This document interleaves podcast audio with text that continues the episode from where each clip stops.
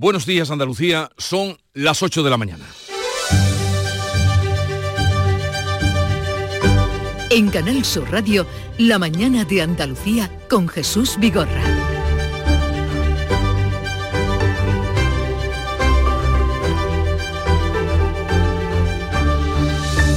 Casi 47.000 millones de euros será el presupuesto de la Junta de Andalucía para el próximo año. Hoy se aprueban esos presupuestos en la última sesión, el debate del Pleno sobre presupuestos en el Parlamento de Andalucía. Continuará esta mañana con la tramitación de un millar de enmiendas. La oposición criticó, aún en el debate de los presupuestos, la gestión sanitaria. El Gobierno dice que Andalucía ha dejado de ser o de ocupar el último puesto en gasto sanitario en el que estaba en la anterior etapa. Sánchez y Feijó se van a reunir mañana en el Congreso coincidiendo con el sorteo de la lotería. Pero Sánchez se reúne hoy en Barcelona con el presidente de la Generalitat, Per Aragonés, y ha anunciado ya que lo hará con Junqueras y también con Puigdemont. El Poder Judicial debate hoy eh, una está debatiendo hoy eh, para rechazar que los jueces puedan ser interrogados en las comisiones de investigación creadas en el Congreso por el PSOE y los independentistas. El ministro de Justicia y de Presidencia se va a reunir con el presidente del Tribunal Supremo. Hoy es un día en Andalucía de despedidas. Han fallecido el guitarrista flamenco Pedro Peña, padre de Dorantes, de Pedro María Peña, hermano del Lebrijano y también de nuestro compañero Bernardo en Sevilla ha fallecido el escritor y periodista sevillano Antonio Burgos, hijo predilecto de Andalucía y uno de los grandes articulistas del periodismo en nuestro país y también novelista. De esta y otras noticias enseguida les ampliamos la información, pero antes el tiempo. Social Energy. La revolución solar ha llegado a Andalucía para ofrecerte la información del tiempo.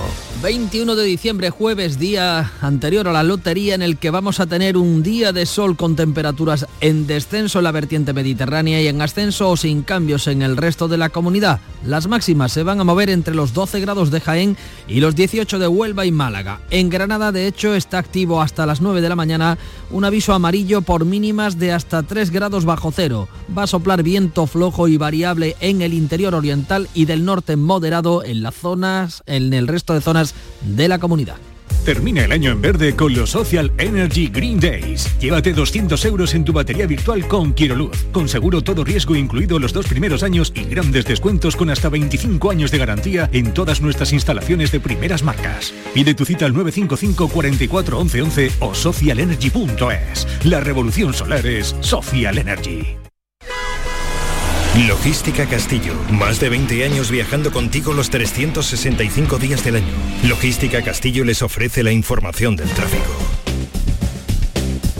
Vamos a ver cómo se circula por Andalucía. A esta hora nos atiende de, de la DGT Alfonso Martínez. Buenos días, Alfonso.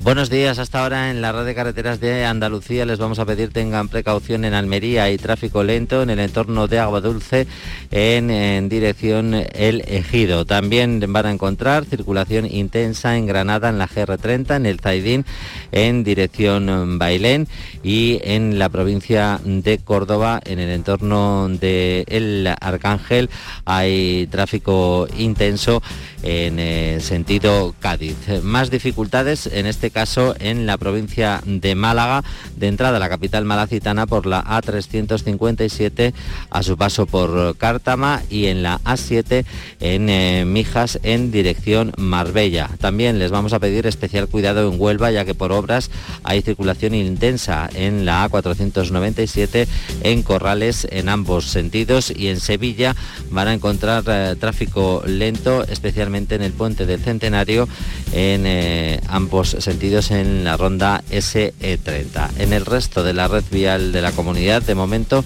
se circula sin problemas.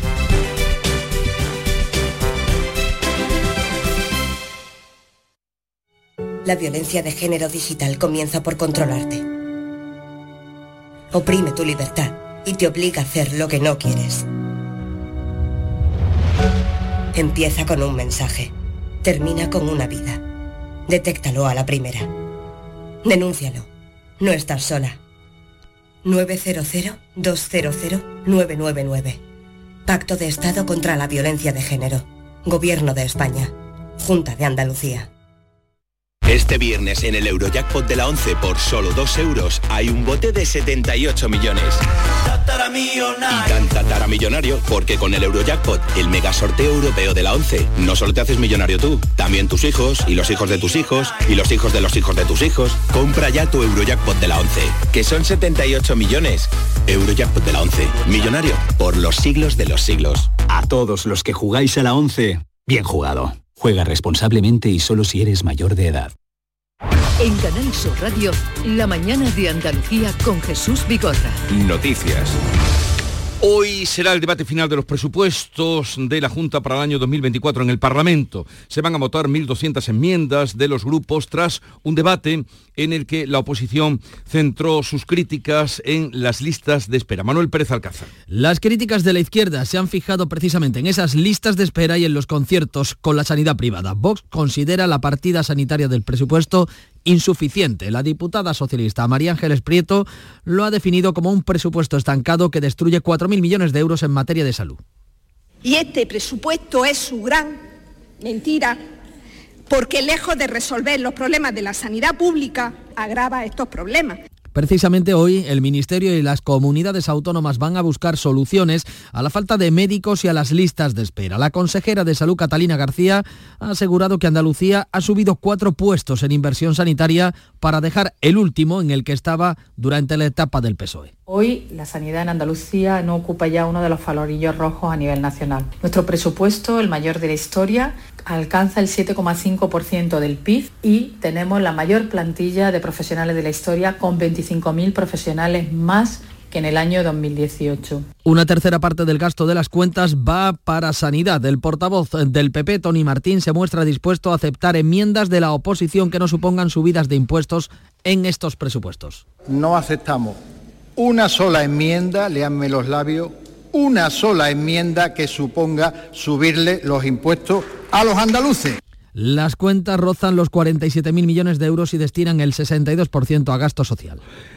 Y la Junta de Andalucía ha presentado una reclamación ante la Unión Internacional para la Conservación de la Naturaleza, que es el organismo que ha excluido a Doñana de su lista verde. Ahora se la juega Sierra Nevada, Nuria Durán. El caso de Doñana coincide con la retirada a este organismo de la subvención de 140.000 euros de la Junta de Andalucía.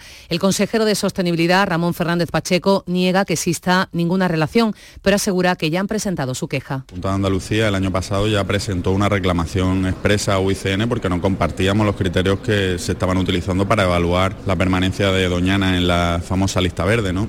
Al final se trata de una organización privada que tiene sus propios criterios. Sierra Nevada espera recibir en febrero su dictamen tras la visita de los auditores este verano. Este parque nacional ya entró en la lista verde en 2014, ahora renovaría ese certificado. Pues vamos a confiar en que algún día sabremos por qué fue excluida o sacada de la lista Doñana. Pedro Sánchez y Alberto Núñez Feijó se van a reunir mañana, día del sorteo de la lotería en el Congreso de los Diputados. La reunión se ha cerrado después de que el PP haya presentado una lista con 10 temas a tratar, entre los que se incluye el pacto del PSOE con Bildu en Pamplona, la amnistía y el deterioro de las instituciones. Sánchez pretende hablar de la renovación del Poder Judicial, de la financiación autonómica o la eliminación del término disminuido de la Constitución. Solo están de acuerdo en el sitio y en el día incluso a regañadientes, porque Pedro Sánchez prefería la reunión en Moncloa. Como quiera, sin mediador. Donde quiera. En Ginebra no. En el Congreso de los Diputados. Para usted la perra gorda, nos vemos el viernes en el Congreso de los Diputados y hablaremos de lo que usted quiera. Esto de la perra gorda, no, no, señoría, yo no me hago ilusiones. La perra gorda, para usted, es la que le da Bildu. Y así las cosas, Pedro Sánchez, antes de esa reunión de mañana, se va a ver hoy en Barcelona con el presidente de la Generalitat, Per Aragonés. Van a abordar el traspaso de los trenes de cercanías, que Cataluña recaude todos los impuestos o la quita de deuda que reclama Esquerra Republicana. Aragonés pretende avanzar en la agenda de trabajo de la mesa entre ambos gobiernos y va a deslizar también en esa cita su petición de referéndum. Y el ministro de la Presidencia y Justicia, Felipe Olaño, se va a reunir con el presidente del Supremo, del Tribunal Supremo, tras dos aplazamientos ya. El Poder Judicial rechaza que los jueces puedan ser interrogados en el Congreso, como está reclamando Junts. El Consejo General del Poder Judicial debate hoy un documento sobre la supuesta persecución judicial en el que advierten que los magistrados no pueden ser citados a las comisiones de investigación pactadas por el PSOE y los independentistas. El presidente, Vicente Aguilarte, ha salido al paso de las acusaciones de la portavoz de Junts no somos indecentes. Retomemos la seriedad. Creo manifestar el sentimiento de la práctica unanimidad de la carrera judicial, que no se nos llame a comisiones extravagantes. Pero la portavoz de Puigdemont, Miriam Nogueras, replica a Aguilarte que no puede llamar al orden a una diputada. Un presidente interino un presidente interino del Poder Judicial no puede llamar al orden a una diputada de esta Cámara. La estrategia de la cúpula judicial de injerencia en la política no tiene precedentes en nuestro entorno europeo. El Consejo Fiscal ha otorgado este miércoles el amparo a todos los fiscales del procés frente a las acusaciones de lawfare. En medio de la polémica, el ministro de Justicia se reúne hoy con el presidente del Supremo, una cita que llega después de dos aplazamientos. Desde este jueves los funcionarios serán evaluados en su trabajo para poder ascender, para elevar los ingresos, pero también podrán ser degradados o perder su puesto. Lo que nunca ocurrirá es que estos trabajadores públicos dejen de ser funcionarios. La evaluación se va a realizar una vez al año, valorará la conducta profesional y el rendimiento o el logro de resultados. La medida se aprobó el martes en Consejo de Ministros para cumplir así el plan de recuperación exigido por Bruselas para desbloquear fondos comunitarios. El Gobierno ampliará la baja por nacimiento a 20 semanas y va a retribuir los permisos por cuidado de hijos. Unas medidas que se centran en la ley de familias y en los permisos para cuidado de hijos y que el nuevo ministro de Derechos Sociales pretende que estén en vigor en 2024. Por cierto, ya que hablamos de derechos y de familia, a partir de las nueve y media vamos a hablar con la abogada que ha conseguido una sentencia que es pionera y es dar la pensión de viudedad a dos huérfanos eh, que son discapacitados y será la pensión completa. Los sindicatos aplazan la huelga de Iberia anunciada para varias jornadas durante las vacaciones de Navidad. Desde este jueves el Ministerio va a mediar con la aerolínea para buscar un acuerdo. Comisiones Obreras y UGT acceden a posponer la huelga para intentar ese acuerdo con la mediación del Ministerio a partir del jueves. El Gobierno va a negociar este jueves. El Gobierno va a negociar con la compañía una solución al conflicto laboral abierto por la adjudicación del concurso de AENA en el que Iberia perdió las licencias en varios grandes aeropuertos, entre ellos el de Málaga. Reclaman a la compañía que aplique los servicios de rampa para conservar los empleos. La Unión Europea logra un acuerdo sobre el pacto de migración que refuerza el control fronterizo, el reparto de inmigrantes entre países, el trueque de dinero por personas, que eh, eh, ha sido contestado por las ONGs.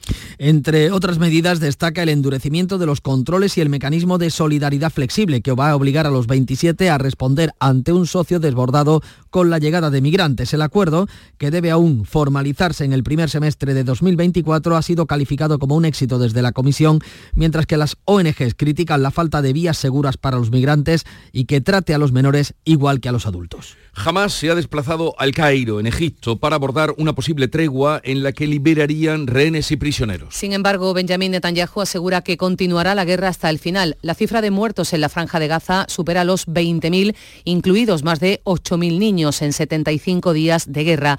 Además, se estima que unos 6.700 cuerpos permanecen atrapados bajo los escombros, el 70% de ellos civiles. La infanta Elena ha reunido por sus 60 cumpleaños a su hermano, el rey Felipe VI, y a su padre, el rey emérito. Un encuentro familiar en el que el rey ha coincidido en el restaurante de Madrid donde se celebraba este cumpleaños, eh, ha coincidido con su padre. Ante la imposibilidad de pernoctar en el Palacio de la Zarzuela, la que fue su casa durante más de 40 años, don Juan Carlos ha hecho como en sus visitas anteriores, se ha marchado en el mismo día, ha viajado hasta Ginebra donde tiene previsto pasar las fiestas con su hija, la infanta Cristina, antes de volver a Abu Dhabi. Muere en Sevilla el guitarrista y compositor flamenco Pedro Peña.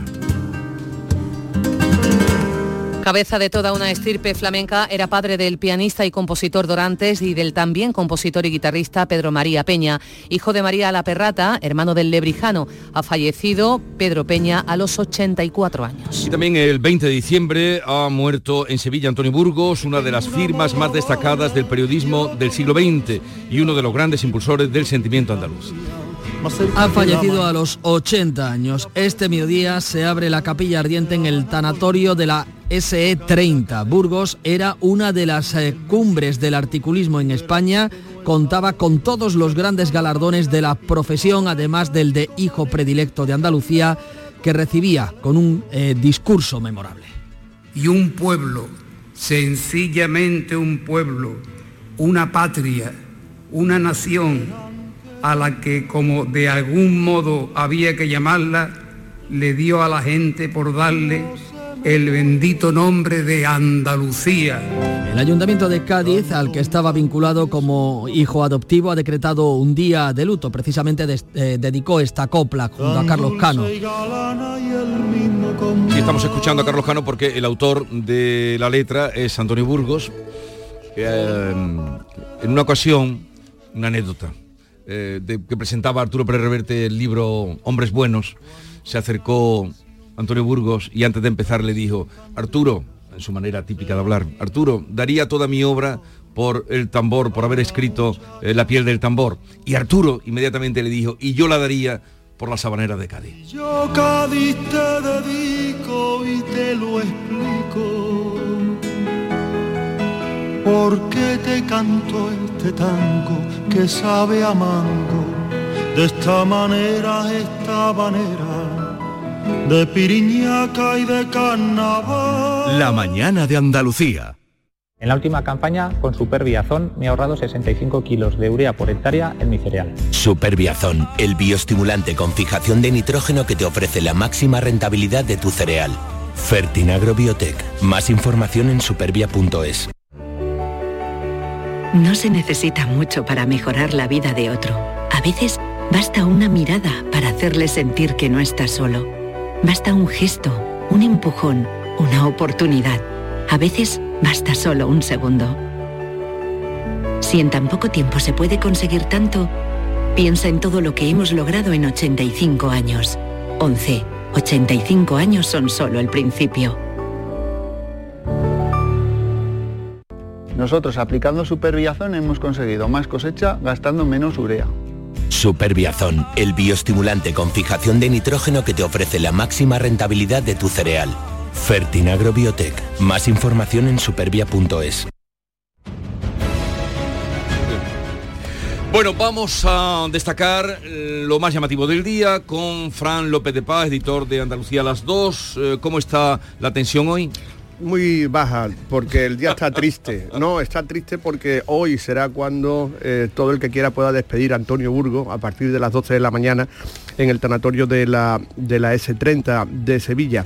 Fíjate, dos de tus contertulios de la mañana, Alberto García Reyes y Carlos Navarro Antolín, en el año 2011 iniciaron una campaña para recoger firmas a fin de que Antonio Burgos le pusieran una calle en Sevilla, porque Antonio Burgos no tiene calle en Sevilla y sí en Cádiz.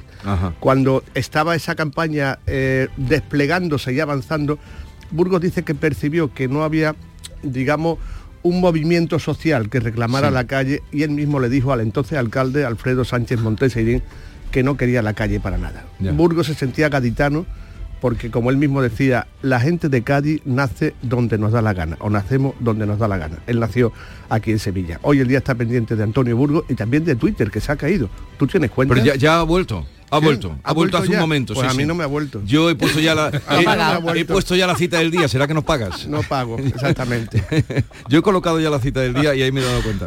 Te voy a hacer la cruz en la frente como le hace el rey a la infanta Elena, porque mm, y la infanta Elena al rey porque esa es la madrenera de, de saludarse entre el emérito y la emérita. Ah, yo creí que a lo mejor ya se siente arzobispo. Sí. En fin. Eh, y ella abadesa. Vamos a otro asunto, lo más destacado en el ámbito nacional, querida Nuria. Lo, lo, publica hoy El País. La policía enseña a los agentes mindfulness contra el estrés. Los cursos forman parte del protocolo de prevención del suicidio. Para quien no sepa qué es el mindfulness, es una técnica de meditación que busca entrenar la mente para centrar la atención y redireccionar redireccionar, perdón, el pensamiento. En fin, atender a lo inmediato, sin juzgar y ser claro y conciso. Esta disciplina sigue despertando recelo en el ámbito científico, hay que apuntarlo, pero según el SUB, cada año se producen en el cuerpo unas 500 bajas psicológicas y por ello enseñar a los agentes a luchar contra el estrés. La clave económica del día, Paco Ramón. Pues con un término de mindfulness, focus, nos centramos en la crisis del Mar Rojo que amenaza todo el petróleo que llega a España desde Arabia Saudí e Irak. Se estima que nuestro país importa más de un millón de barriles de crudo cada día, el 20% de Arabia Saudí e Irak, aunque en los últimos años nuestro país ha reducido de forma progresiva su dependencia de Oriente Medio. Y la noticia deportiva, Nuria Gaciño. Pendientes hoy del Cádiz y del Betis, juegan a las 7, ambos en casa, el Cádiz recibe a la Real Sociedad, el Betis se mide al Girona. Llegamos así a las 8.20 minutos de la mañana. Es el tiempo de la información local. Atentos. En la mañana de Andalucía de Canal Sur Radio, las noticias de Sevilla con Antonio Catoni. Buenos días, ha fallecido el periodista Antonio Burgos, creador desde su recuadro de ABC de una Sevilla imaginada que muchos ciudadanos, muchos sevillanos han hecho suya. Diario que hoy en su memoria publica un recuadro vacío en blanco. La capilla ardiente ha quedado instalada en el tanatorio de la S30 y la misa de funeral será mañana en la parroquia del Sagrario. Nos ha dejado también el guitarrista cantador flamenco Pedro Peña, padre del pianista y compositor Dorantes, hermano de El Lebrijano. Tenía 84 años, impulsor de la Caracolá de Lebrija. Hoy pleno de diciembre del Ayuntamiento de Sevilla por el que va a pasar el proyecto de remodelación del Paseo de la Hoy, su conexión con la calle Betis o la tasa turística y en plena Navidad y tras el estreno del espectáculo Navigalia, que ha deslumbrado sobre todo a los más pequeños, hoy comienzan a trabajar los serenos que recorrerán por las noches las calles de Sevilla 46 años después de su desaparición. Vamos con el tráfico. Isabel Campos, buenos días. Buenos días, con circulación lenta en el puente del Centenario en ambos sentidos y en el interior de la ciudad, tráfico intenso en el puente del Patrocinio, Juan Pablo II Puente de las Delicias, Avenida de la Paz y Ronda Urbana Norte en ambos sentidos. Cielos poco nubosos hoy o despejados, temperaturas en ascenso, alcanzaremos 15 grados en Morón, 16 en Écija y Lebrija, 17 en Sevilla, donde ahora tenemos 4 grados. Enseguida desarrollamos estos y otros asuntos Juanjo González. Este mes en Sirsa Renault y su red de agencias solo podrás decir Sí quiero. Para los enamorados del volante, este es el momento de un sí quiero con Sirsa Renault y su red de agencias. Ven y enamórate de nuestros precios en todos los modelos como el del nuevo Renault Clio desde 15.500 euros. Este es el sí quiero que estabas esperando. Sí quiero. Como un llamador que con su golpe convoca la atención de los costaleros, han sonado las notas finales de amargura a las que todo por dentro le decimos un ole que nos sale del alma. Antonio Burgos en el pregón del año 2008, en ese pregón de, eh, con nombre Los días del gozo. El cuerpo del periodista y escritor sevillano, fallecido a los 80 años, se encuentra en el tanatorio de la S30 de Sevilla, donde este mediodía quedará abierta la capilla ardiente. El funeral tendrá lugar mañana viernes a las 11 de la mañana en la parroquia del Sagrario. Será oficiado por el arzobispo de Sevilla, Burgos.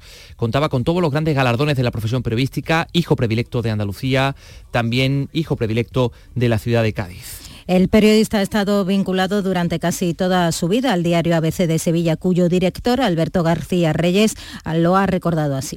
Y es un tipo de escritura que tiene el ritmo de Andalucía, la profundidad de Andalucía, la luz de, Andalucía eh, y también la honestidad y la integridad de, Andalucía. Ese es eh, para mí Antonio Burgos y la verdad es que en ABC eh, pues estamos hechos, hechos polvo, la verdad. Las condolencias han llegado desde diferentes ámbitos. El presidente de la Junta y el alcalde de Sevilla han ensalzado a Burgos como cronista de Sevilla y Andalucía. Antonio Burgos se preciaba de ser oyente de esta casa de Canal Sur Radio en las transmisiones de Carnaval de Cádiz y del llamador de la Semana Santa y así lo reflejó en muchos de sus recuadros. Como decimos, el recuadro de ABC de Sevilla en el día de hoy está vacío, en blanco. Son las 8.23 minutos. Hoy comienza a funcionar el servicio de serenos 46 años después de, su desaparición, los últimos serenos eh, pasearon por las calles de Sevilla, trabajaron en ellas por las noches en el año 1977. El Ayuntamiento de Sevilla comienza a prestar este servicio nocturno de agentes cívicos de modo a modo piloto en el casco histórico. Serán 20 agentes, todos mayores de 45 años, divididos en 10 parejas que tendrán las funciones de informar, sensibilizar y promocionar el civismo para fomentar la buena convivencia entre la ciudadanía y el buen uso de los bienes públicos y privados de la ciudad desde las 11 de la noche hasta las 6 de la mañana. A las 8 de la tarde comenzará esa primera ronda de los serenos 46 años después. Agotados de nuevo en pocas horas los 55.500 bonos Sevilla que el ayuntamiento ha puesto a la venta en una nueva edición con motivo de la Navidad. El presidente de los comerciantes de Sevilla y provincia, APROCOM, Tomás González, valora esta iniciativa. Y es una forma de, de ayudar al pequeño y mediano comercio de la ciudad que muchas veces no se visualiza todo lo que se debería, porque no solamente ejerce la comunicación con su vecino, sino aparte también que el comercio local vertebra la ciudad, vertebra los barrios y da vida a la ciudad.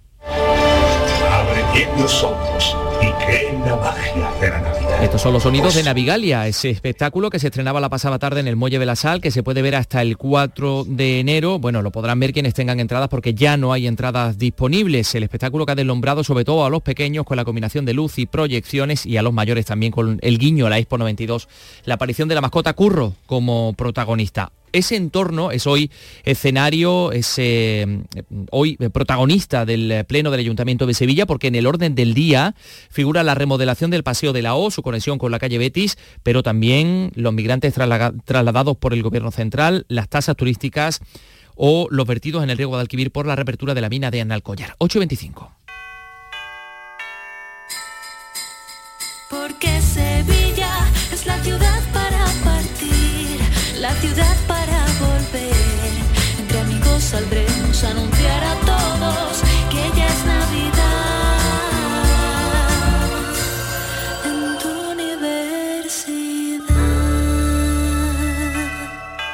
La Universidad de Sevilla te desea felices fiestas. En nuestros hospitales, las enfermeras cuidan y protegen tu salud las 24 horas del día con rigor y solvencia. Ellas aportan seguridad y calidad asistencial. Enfermera, tu profesional de confianza es un mensaje del Sindicato de Enfermería SATSE Sevilla. En lo laboral, hoy se concentran en la Plaza Nueva los trabajadores de la Grúa Municipal de Sevilla y en Lora del Río, empleados municipales encabezados por el alcalde, se han concentrado en la Plaza del Ayuntamiento en señal de repulsa por la agresión a dos trabajadoras del taller de formación y empleo. Isabel. Se trata de la segunda agresión a empleados públicos que se registra en Lora este año. Las empleadas fueron golpeadas en la cabeza y espalda por parte de un alumno y sus padres que se presentaron en el centro tras la expulsión del estudiante. Les contamos también en el ámbito de las cofradías que las imágenes titulares de la Hermandad de la Esperanza de Triana van a ser trasladadas esta tarde a partir de las 6 a la parroquia de Santana por obras en la capilla de los marineros. Recibirán culto en la capilla sacramental y ya se ha abierto al público la Imacabea de la Galería Sur del Anfiteatro Romano de Itálica en Santiponce. Así nos lo contaba Daniel González, el director del conjunto arqueológico. Puede observarse la majestuosidad de las bóvedas, en este caso concreto una bóveda de unos 6 metros y medio. Tenemos que pensar que el resto del anfiteatro también estaría eh, abovedado de forma similar. Por vericuetos de la historia, este es el único punto que se ha conservado y es el de las mayores alicientes que tiene la visita de esta zona. También en el ámbito del patrimonio y la restauración que se acomete en la iglesia de San Pedro de San Lucas Ramayor, que ha desvelado los restos de una mezquita bajo el templo y también unas pinturas murales góticas de gran relevancia. Entre las figuras que aparecen representadas en ellas hay una pareja real, un rey vestido con un turbante junto a una mujer. La primera hipótesis de los expertos es que se trata del rey Pedro I y su amante doña María de Padilla. En cualquier caso, se trata de un hallazgo de primer nivel, como explica el arquitecto responsable José María Rinco. Ahí conectamos con una representación que conocemos de Pedro I el Cruel, documentada por Rafael Gómez, en el que aparecía también con un turbante. Y, por lo tanto, no, cuadrando con otros datos materiales, podría eso indicarnos que al menos esa zona de las pinturas está datada alrededor del reinado de Pedro I el Cruel. 828. Este mes en Sirsa Renault y su red de agencias solo podrás decir... Sí quiero. Para los enamorados del volante, este es el momento de un sí quiero con Sirsa Renault y su red de agencias. Ven y enamórate de nuestros precios en todos los modelos como el del nuevo Renault Clio desde 15.500 euros. Este es el sí quiero que estabas esperando. Sí quiero. Vamos con los deportes. Nuria Gaciño, ¿qué tal? Buenos días. Muy buenos días. Cierra el Betis esta tarde el año con la visita del Girona al Benito Villamarín, un estadio donde en Liga los de Pellegrini todavía no saben lo que es perder. Todavía falta mucho y la regularidad hay que mantenerla durante todo un campeonato, pero sin lugar a duda que es un eh, candidato. Lo del Girona tiene la fortuna de pertenecer a un grupo que tiene dinero y que está haciendo un muy buen equipo y creo que le hace muy bien a la Liga Española. Si el Betis le gana al Girona y el Cádiz se impone a la Real Sociedad en el otro partido de las 7 de la tarde, los verde y blancos empatarían con los donos tierras en esa lucha por Europa. Gracias, Nuria Gaciño. Ha fallecido en Sevilla el guitarrista y cantador flamenco Pedro Peña, padre del pianista y compositor Dorantes y del también compositor y guitarrista Pedro María Peña. Tenía 84 años, de estirpe gitana y flamenca, hijo de María la Perrata y hermano del Lebrijano, impulsor de la Caracolá. Suyo es el poema Pensamiento que traducido al caló, Orobroi, su hijo Dorantes convirtió en esto.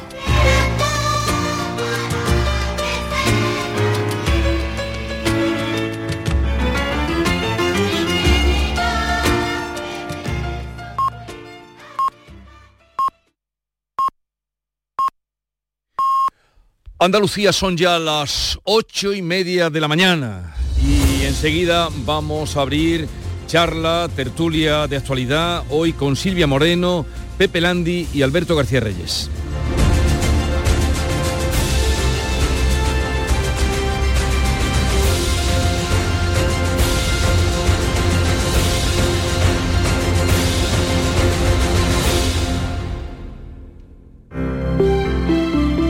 Buenos días. En el sorteo del cupón diario celebrado ayer, el número premiado ha sido 27.746 27746 serie 31 31. Hoy, como cada día, hay un vendedor muy cerca de ti repartiendo ilusión. Disfruta del día. Y ya sabes, a todos los que jugáis a la 11, bien jugado.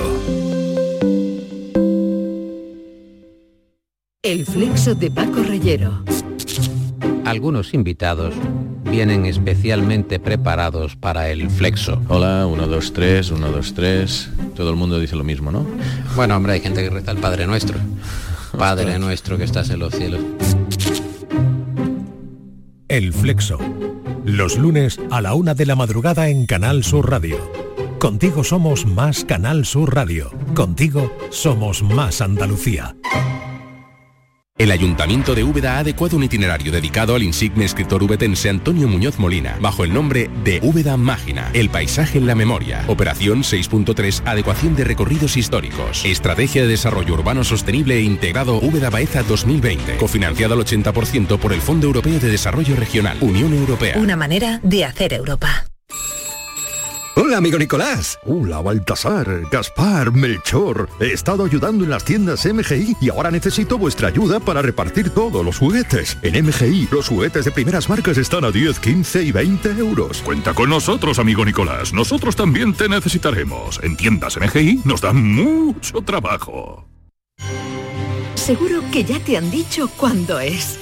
Seguro que alguien de tu familia ya lo tiene. Y seguro que alguna vez te has imaginado qué harías. ¿Y si la suerte está en este número que acabas de ver? ¿Y si te toca? ¿Te imaginas? Pues este viernes 22 de diciembre es el día, el día de la lotería. Sigue imaginando qué harías si te tocara y síguenos en directo. Vive este viernes el sorteo de la Lotería de Navidad. Desde las ocho y media en la mañana de Andalucía con Jesús Vigorra. Vas a disfrutar la radio seguro, seguro.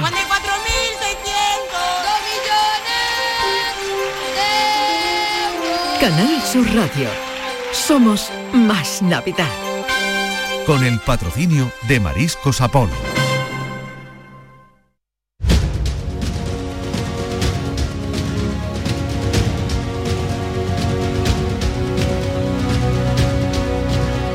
La mañana de Andalucía con Jesús Vigorra.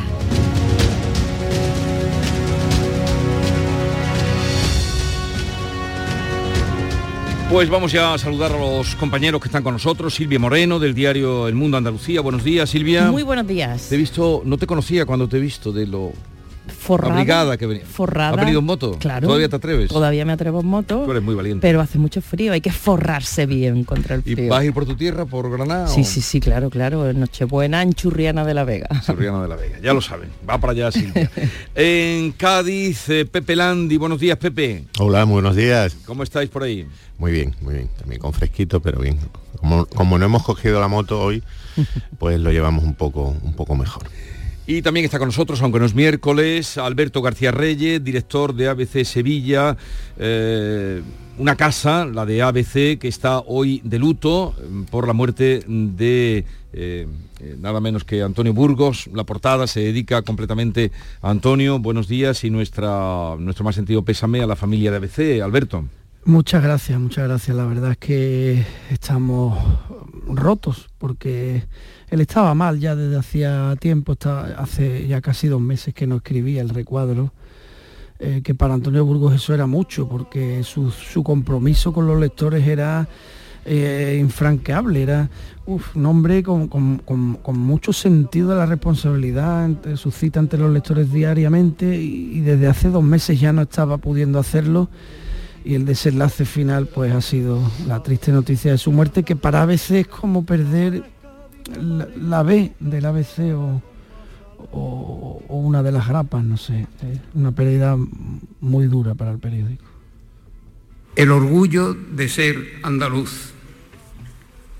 Pongan un azul de Murillo Inmaculada, un amarillo de Albero de Alcalá en una plaza de toro, otro azul de la mar de Huelva, otro amarillo de las hojas del otoño en los jardines del Generalife o en el Parque de Sevilla, un blanco de azahar, magnolia, jazmín, nardo o dama de noche, esparto de túnica de nazanero o esparto de cabo enverdinado de pesquero de barbate o de motril. Canción tan rica. Señor Antonio Burgos, buenas noches. Buenas noches. Felicidades porque ha concitado usted eh, a numeroso público. Y... No, yo no. El nombre que estaba en los carteles era Curro Romero, no se olvide.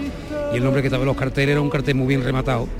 estaba por delante iba el rejoneador, que es don Álvaro Domé. Después iba Reverte, Arturo Pérez Reverte, o sea, iba la piel del tambor, iba el maestro de esgrima, cualquier cosa, iba un gran compañero, aparte de un grandísimo escritor. Y después estaban los carteles Curro Romero. Yo era nuevo en esta plaza, yo era el debutante con libros. Bueno, el libro empieza... eh, Esta entrevista, eh, muchas gracias Víctor, no sé dónde ha sacado eso, Víctor de la Portilla, nuestro realizador. Esta eh, entrevista eh, dice de un casete. Porque esta entrevista fue cuando se presentó, tú eras muy chico, Alberto, tú eras muy chico, cuando se presentó en el hotel Alfonso XIII, ha revivido ahora mismo, me has rejuvenecido casi 30 años, cuando se presentó el libro eh, sobre Curro Romero eh, en el Fue, en Alfonso XIII. Fue, es curioso, eh, fue mi primera crónica en ABC. Fíjate. Anda. O sea que también te he rejuvenecido un poco. Eh, ¿Cuándo fue? Sí, pero no sabemos el año. 2000, año 2000. Fue mi 2000. primera crónica en el periódico. Yo llegué al periódico en septiembre del 99, este, estuve como becario. El primer acto al que a mí me, me mandó, todavía era, creo, creo que era todavía director Manuel Ramírez Fernández de Córdoba, estaba a punto de cambiar a Álvaro Ibarra, fue a, a- a la presentación del libro eh, Curro Romero La Esencia de, de- de Antonio Burgo en el Alfonso XIII. O sea, y entonces no tenías trato con él. Nada, cero.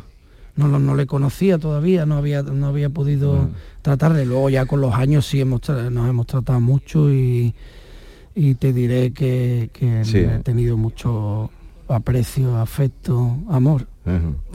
Pues eh, nada, y en el recuerdo ahora lo que hace falta es que mm, sus libros, no sé si están, por ejemplo, el de Andalucía Tercer Mundo, bueno, en pregunta, ¿eh? Andalucía Tercer Mundo, que es un libro, un ensayo extraordinario, y a, a mí la novela que más me gusta, mm, no conozco toda su obra, pero la de las cabañuelas de agosto, fue donde yo descubrí, eso se publicó en el año 82, que ganó el Mm. premio Ateneo, la, la muerte de, bueno, el asesinato de, de Mm. Blas Infante, ¿no? Mm, Eso es un novelón. En realidad, la obra de Antonio Burgos es un poco inabarcable. ¿eh?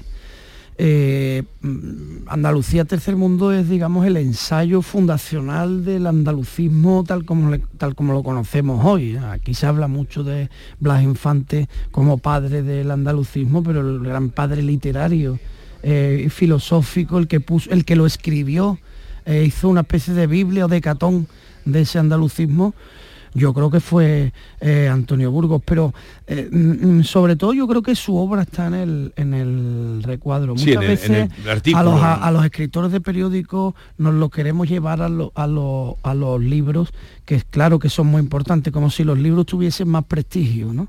Eh, escribir durante 50 años. Cada Antonio. Burgos escribió por primera vez en ABC el 8 de marzo del año 62 y pasó a escribir un artículo diario después de que Nicolás Salas, que la historia es bonita, crease una sección que se llamaba Sevilla al Día, que salía recuadrada y que se la repartían, atención a la terna, ¿eh?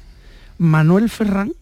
Premio Planeta, Sí. eh, mm, Joaquín Caro Romero. Poeta excelso, y Antonio Burgos. Ferrán y Caro Romero cayeron, se cayeron del cartel porque no tenían pulso para seguir, ellos lo, además lo decían, para seguir la rotación de una vez cada tres días. Y Antonio le pidió a Nicolás Salas, que era entonces el director, oye, yo puedo aguantar esto diariamente. Y aquello se llamaba Sevilla al día, salía recuadrado y se firmaba Burgos. Sí. La gente, al leer aquello, vamos a leer el recuadro de Burgos, porque sí. venía recuadrada. Y por eso su artículo se pasó a llamarse el recuadro. Hacer eso diariamente durante 50 años, yo creo que no lo había hecho nadie todavía, lo de escribir todos los días. Ni los grandes Camba, eh, González, ninguno escribía diariamente. Eso fue, Antonio Burgos dio ese paso que, y estar durante 50 años manteniendo ahí el pulso, eh, a mí que me registren, pero yo creo que no habrá otro. Creo que no lo habrá. Pues, eh, en fin, no sé si, si lo Sí. tratasteis. eh, Mm, No lo conocía personalmente, pero por supuesto que he leído con mucho interés su artículo y eh, comparto con Alberto que, que su obra está en su artículo diario y ese compromiso que, que tenía. Eh, yo re- repasando los obituarios, la, la biografía de Antonio Burgos, me ha llamado la atención un episodio que, que refleja mucho su, su manera de ser. ¿no? En el año 2000, cuando supo que estaba en las listas de ETA, que ETA quería atentar eh, contra él, que quería eh, atentar contra su vida, se exilió voluntariamente a Suiza. Y después de estar un año allí, le dijo a su mujer, mira, nos vamos a volver a Sevilla porque yo prefiero que me mate ETA a que me mate la tristeza. No soportó Burgos, Suiza, y regresó a, a Sevilla. porque, porque en Suiza era donde estaba su hijo, No, su hijo está en Alemania. en Alemania, se casó, Eh, con- sí. era arqu- arquitecto. Eh, Sí, en, en aquel momento que trabajaba por allí se, se exiliaron a, a Suiza y estuvo un, un año. Sí, aquella historia de ETA tiene... Sí. Es que la vida de Antonio Burgos está plagada de grandes anécdotas, ¿no? La historia de que cuando va el policía a explicarle que era Demetrio Cabello, por cierto, que luego fue concejal del Ayuntamiento de Sevilla con, con Juan Ignacio Zoido. En- Entonces era el jefe de información y va a explicarle que estaban las listas, que habían visto que ETA lo tenía entre sus posibles objetivos y hablando de aquello les- le ofrecemos escolta, le podemos ofrecer también una pistola. y, y- y él le contestó, pero usted quién se piensa que soy yo, Gary Cooper. Oye, ¿cómo se le recuerda en Cádiz? Porque su amor por Cádiz, allí tiene calle, él, mm, Cádiz no se le caía de la boca, Pepe Landi. Sí, bueno. Es hijo adoptivo de Cádiz. Eh, hijo adoptivo de Cádiz, además con una, con una historia hermosa, porque el, su nombramiento como hijo adoptivo, que fue en el año 2002, estuvo precedido por una, impulsado por una recogida de firmas, es decir, que, que vino de, de- de abajo arriba, desde los aficionados al carnaval, desde el público, desde los, sus lectores en Cádiz, vino ese movimiento y, se materializó en 2002 con el título de hijo adoptivo, que bueno, difícil que, que alguien pudiera eh, reunir más merecimiento y más, y más cariños simplemente con, con haber eh, labrado casi casi en, piedra en, nuestras cabezas un, himno como la- las habaneras de Cádiz con aquella letra que precisamente también pregonó el carnaval en, en 1988 junto a Carlos Cano, hicieron a, la limón, ya que le, a él le gustaba mucho la, la terminología eh, taurina, hicieron un pregón inolvidable, tuvo una etapa también como autor del, del coro de la Salle Viña, fueron cuatro o cinco años, pero muy fructífero, con una relación que tenía bastante estrecha con Antonio Martín, con uno de los grandes de, de la fiesta a través del Colegio Viñero y, y de la Salle, bueno, tiene ese paseo que es que no ya es que eh, te reconozcan tu, tu, figura y tu, tu, trascendencia eh, con una calle, es que es el paseo que está encima de la caleta, para los que no estén muy eh, familiarizados con la ciudad de Cádiz y no la conozcan, pues cuando estén paseando por encima de, de la caleta en esa balaustrada un poco que, que da esa bajamar con, con las barcas, pues ese paseo se llama Antonio Burgos, o sea que su, su reconocimiento dentro de, la tristeza y del dolor de la pérdida, sí mm, nos cabe un poco a todos la, alegría y la satisfacción de ver que, en, vida, y además en vida en vida fructífera y eh, recogió y recibió ese cariño. No, no, no se ha dado el caso que muchos muchas veces nos pasa que, esperamos a que, a que falle, a que falte para decir todo lo bueno, sino que, que él sabía que el amor por Cádiz era eh, era su enorme amor por Cádiz era, era mutuo y era correspondido. Pues nada, el recuerdo de Antonio Burgos. Hoy, por cierto, en Diario ABC habéis hecho un cuadernillo dentro del periódico que, creo que tiene casi 40 páginas, ¿no? 40, 40. 40 páginas, he dicho bien. Eh, ya lo vi esta mañana con reacciones, con además él que escribió tanto Gorigori, como le llamaban, cuando, alguien moría. Mm, hay una anécdota que Perejil se lo encuentra por la calle, lo saben, ¿no? Eh, Perejil, tan amigo, tan querido de esta casa, tan recordado eh, se lo encuentra, ya estaba malito Perejil, y le dice, eh, tú, que a mí no me vayas a escribir, a mí eh, el gori gori, si me vas a escribir un gori gori de esos que tú escribes, escríbelo en vida que yo lo pueda leer. Él ponía el gracias lo escribía. Y al día siguiente le sacó un gori gori extraordinario, pues diciéndole quién era Perejil para él, ¿no? Una cosa fantástica. Esa habilidad para describir a la persona de la calle, al sevillano, ese tipo, esa galería de personajes, eso lo hacía con mucha maestría. La casa de Antonio Burgos es ABC, pero recordemos también que estuvo un tiempo escribiendo su artículo diario en Diario 16, en El Mundo, también. Cuando, se enfadó con ABC, que tú sabes el motivo, porque le, no le publicaron un artículo o por lo menos eso me contó a mí en la tele. Esa ah. que es palabras de Burgos. Aquella es una historia antigua. La verdad es que a veces ha sido su casa, ha sido su casa siempre y, eh, eh, tuvo aquel periodo eh, fuera del periódico, volvió en el año 2004 de la mano de Álvaro Ibarra y él ha sido un... Yo creo que además muy, muy de la filosofía del, periódico, de ABC. el, para nosotros fue su director, sí. Para nosotros era también la memoria del periódico. Porque cualquier cosa lo sabía no estaba la Wikipedia. Eso es, lo sabía todo. Todo cómo se había fundado, quiénes habían estado en tales secciones, los que llevaban tal. O sea, ha sido un hombre. Y luego hay una cosa, Antonio Burgos, que a mí me gusta destacar eh, mucho que es, su, su, sentido de la independencia. El, periodismo que ahora también está en una fase, eh, digamos, un poco...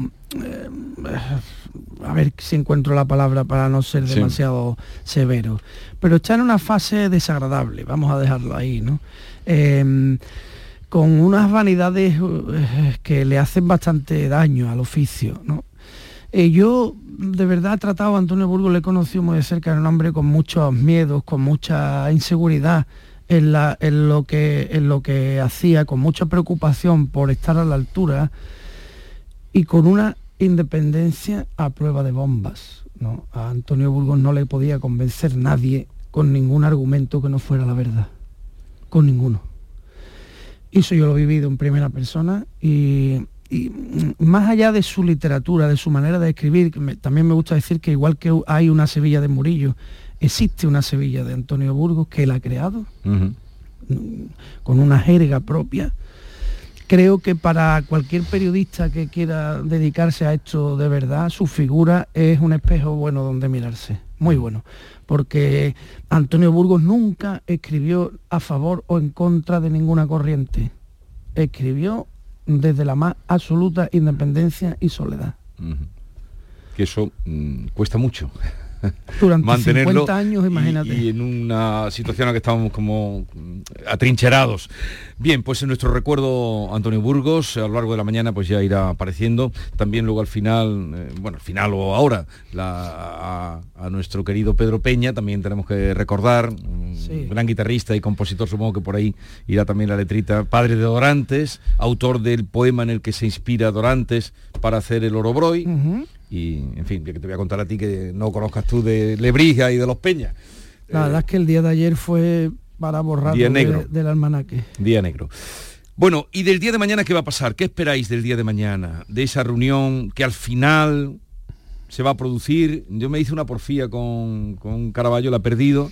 eh, y estará, vamos, estará dándose con eh, los talones eh, en el pompi de lo feliz que está eh, Caraballo de haberme ganado porque el otro día le dije no que esto se acaba Caraballo que no hay reunión y al final de pronto estas cosas que Sánchez sabe hacer porque que y, y reunión en el Congreso mañana a la hora que están discurriendo el sonido de los bombos y de las bolas ¿qué esperáis de esa de esa reunión? Hombre, es importante que haya reunión, ¿no? El presidente del gobierno y el líder del principal partido de la, de la oposición, es importante que se vean, que hablen. Hay asuntos muy importantes sobre la mesa. La financiación autonómica, el modelo que tenemos actualmente lleva caducado la intemerata. Y ahora que los independentistas catalanes están tratando de conseguir beneficios eh, a través de la financiación, de la condonación de deuda, es importante que el PSOE y el PP pacten algún tipo de, de- medida que pueda beneficiar al conjunto de la ciudadanía. Lo que pasa es que eso es la teoría, lo deseable, lo esperable. Distinto es qué puede ocurrir. Yo me temo que tal y como están las cosas ahora, con todos los puentes rotos, con un nivel de crispación y de enfrentamiento brutal, lo de mañana quede en poco más que una foto y un poco de teatrito. y sabiendo que está toda la atención, a veces nosotros somos también culpables, toda la atención puesta sobre ellos para cuando termine la reunión que van a decir. A lo mejor hay que ser más discretos, no lo sé. Eh, Parece pura escenografía, ¿no? parece simplemente es verdad que el, claro, el, el- el diálogo como, como concepto tiene bastante prestigio y, y, en principio siempre nos alegramos de que, de que se produzca, pero cuando en vez de un diálogo lo que cabe esperar son dos monólogos que están a, a un- a una distancia sideral y que las posibilidades de que haya un mínimo acercamiento en alguno de los asuntos que, que vayan a, plantearse, pues es- absolutamente, bueno, hay menos posibilidades de que no sé si hay más posibilidades de que nos toque algo mañana en la lotería de Navidad de que, de ellos lleguen a, probabilidad, ¿no? La- a- de que ellos lleguen a Habría algún que tipo de un matemático. de avance. Sí, sí, debe estar así, así, ¿eh? por ahí. Así que, y encima, bueno, ubicada, mm, quizás eso ha sido una, no, no hay que buscarle, a lo mejor tanto, rebuscarle tantos pies al gato y, y pensar que ha sido ubicada en un momento en el que prácticamente la atención va, va a estar mm, pocos días al año, la atención de tantos españoles está dirigida hacia, hacia un lugar concreto como mañana con el sorteo de Navidad, pero bueno, celebrar que, que- se puedan que se puedan encontrar y, y- hablar y negociar, pero mm, con, con muy muy pocas expectativas, por menos en, mi caso, y muy, muy, muy pocas esperanzas del más mínimo acercamiento. Yo es que niego la mayor, yo es que no creo que lo de mañana sea una reunión, yo creo que es un encuentro, que no es lo mismo. Eh, una reunión sería en la Moncloa, mm, el presidente recibiendo al líder de la oposición. Un encuentro en el espacio de mm, trabajo y convivencia para echar un ratito es otra cosa. Eh, además, creo que esto se produce después de que Feijó eh, le tirarse el órdago diciéndole, oiga, pues nos vemos aquí en el Congreso el viernes. Eh, y, y- y Pedro Sánchez pues haciendo un malabarismo más dentro de toda su alta, em, digamos, alto glosario de, de- de opciones malabares que maneja, eh, pues le dice, bueno, pues nos vemos el viernes, venga. Pa' ti la perra gorda. Muy bien, ya está. Para ti la perra gorda fue literalmente eh, la expresión.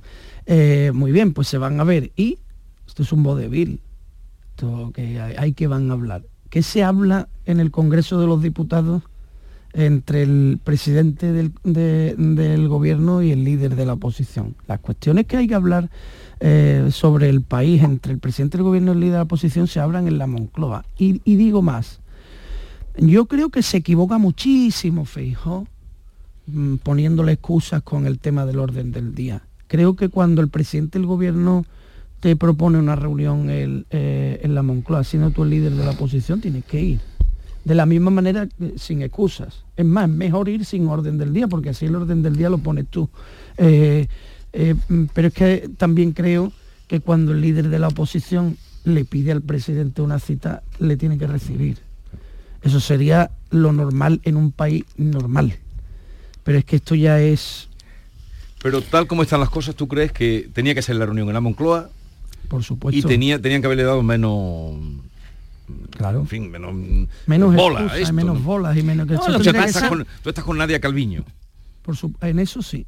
Coincido con eso, con Nadia Calviño. Sí, lo que pasa, yo discrepo, discrepo de Alberto porque eh, un encuentro del presidente del gobierno con el líder de la oposición en el Congreso de los Diputados tiene una carga simbólica que si lo ponemos en contraposición con los encuentros que se están produciendo con Carlas Puigdemont en Waterloo, el fugado que está... Pero la fin- Moncloa es una institución tan importante como el Congreso de los Diputados, es la sede del, del Ejecutivo, ¿no? En este caso.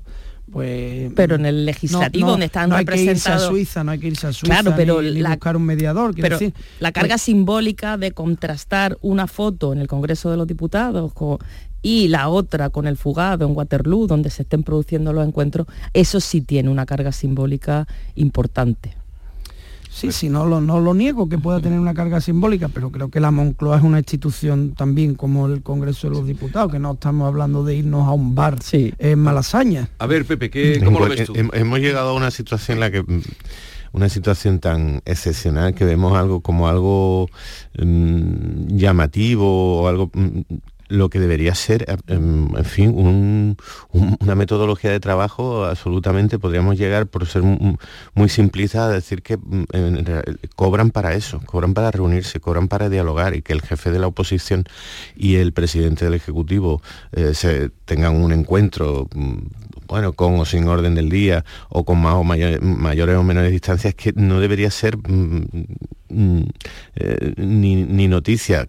Hemos llegado a tal nivel de distancia, a tal nivel de crispación, a tal nivel de enfrentamiento, eh, que el hecho de que eh, se reúnan y, de que mm, con esa displicencia se, se anuncie como, bueno, para, para, para usted la perra gorda de, de que nos encontremos se haya convertido en algo, en algo excepcional. A mí lo, lo que me parece excepcional es que, sea- que resulte novedoso, cuando debería ser mm, absolutamente mm, cotidiano, eh, regular y, común, pero en esa situación estamos, por desgracia. Pero no esperáis entonces de que, de mañana surja nada. ¿Acaso van a renovar el Consejo General del Después Poder de cinco Judicial? años de- Hombre, eso sería un- Eso sería una gran noticia, y, pero ¿alguien, pero eso no- ¿alguien no va a cree que va, puede ocurrir eso? No, yo no lo veo, la verdad. Oye, ¿qué ocurre? Hacemos una champán, pero no, no tiene pinta de eso, ¿no? Tiene pinta de que se van a decir otra vez eh, otras cositas como las de ayer, o más gruesas, porque además esto cada día que pasa el- es como las bolas de nieve, ¿no? Se va poniendo más gordo el... El calibre es mayor, El calibre claro. es mayor, eso es. Y yo no espero, no espero mucho más. La reunión in- urgente de los asesores para decidir los mensajes eh, y, y toda, todo el escuadrón repitiendo el mensaje como un papagayo el mismo. Que eso el, también argumen- es muy, el célebre argumentario. eso es que eso también está ahora mismo en la política contemporánea un poquito no muy descarado ya, ¿no? Oiga, aquí no hay nadie que opine que diga una frase, ya no digo que opine distinto, digo que construya la frase de otra manera. De otra manera. Es que la dicen tal como se la mandan en el documento. Oiga, mm, esta es la idea, ahora mm, construyala usted, que menos que por lo menos genere su propia forma de decirlo, ¿no? Aunque mm, tenga que decir eso. Ya, ya ni eso, ya es que es la misma frase. Es que te pones a, a hacer los cortes de, de todos los que hablan y dices, vamos, esto es tremendo. ¿sí? Ahí el- Necesitamos- El titiritero, ¿quién es? Necesitamos urgentemente, no, ya, no sé si disidentes o traidores, pero por lo menos mm, eh, improvisadores, alguien que, que se salga de, de la línea del argumentario que está escrito desde hace no sé cuántos meses y que, y que lo, lo- lo- lo único que evoluciona es que el, el, el exabrupto, el bastinazo y, y la- y la- el- el- el- casi el insulto muchas veces tiene que ser mayor que el anterior, pero es la única, la única novedad. Así que a ver si, si alguien algún día se equivoca y afortunadamente y se sale de- de- del guion de lo, de lo que diga su partido, del que sea. ¿eh? En fin, eh, ya veremos qué sale de lo de mañana. Ahora seguiremos con otro asunto. Hoy es el la última sesión del debate de los presupuestos de Andalucía. Ayer en el debate volvió a salir y, y la parte más importante de discusión y de, y de contraposición de ideas estuvo en la lista sanitarias. Hablaremos ahora de eso. ¿Y creéis que algún día sabremos por qué ha salido Doñana de la lista verde, de la famosa lista verde? Yo creo que no lo sabremos. Es más, Sí, a lo mejor tampoco tampoco sabremos tanto, nunca el organismo Eh, ese ¿qué que, la- representa? que lo saca quién es. ¿Quién es? ¿Qué? Puede haber, puede haber 140.000 sospechas, puede haber, ¿no? Hay 140.000 euros que, que recibía de, de subvención anual y que han desaparecido y de pronto y de pronto mm, Doñana desaparece de, de esa lista verde de la Unión Internacional de Conservación de la Naturaleza, que ahora nos enteramos también que es una, una- una entidad privada que Sierra Nevada puede correr similar suerte, no sé, no sé si Pero alguien tiene que aclararnos Sí, esto. sí. Eh, Ramón Fernández Pacheco, digo como portavoz y como consejero Y él hizo un la que, economía azul que, y de- que- que puede dar una idea que, que esto funciona como el carnet de conducir. entonces que hablen así de claro, que diga, oiga, eh, que lo han apuntado. Bueno, llegan las 9 de la mañana, ahora seguimos.